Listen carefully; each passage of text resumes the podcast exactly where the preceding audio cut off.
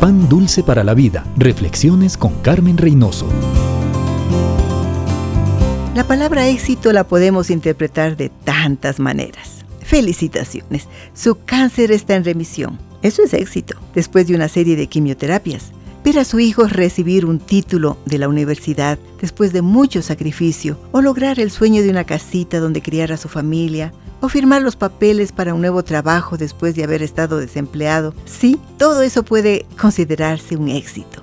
Pero para el cristiano, el mayor éxito es el llegar a ser la persona que Dios desea que usted sea. Dios le concede todas las añadiduras que usted consideraba éxitos y que son solo manifestaciones del amor de Dios. El éxito comienza, según la Biblia, con el debido establecimiento de metas y con algunas advertencias importantes. En Hebreos 13:5 dice, manténganse libres del amor al dinero Conténtense con lo que tienen, porque Dios ha dicho, nunca te dejaré, nunca te abandonaré. Observe que el escritor no dice, manténganse libres del dinero. Lo que señala es que nuestra vida y carácter no deben ser impulsados por el amor al dinero. El verdadero éxito es ser cada vez más como Cristo y lograr que sus prioridades sean las nuestras. ¿Desea ser un triunfador?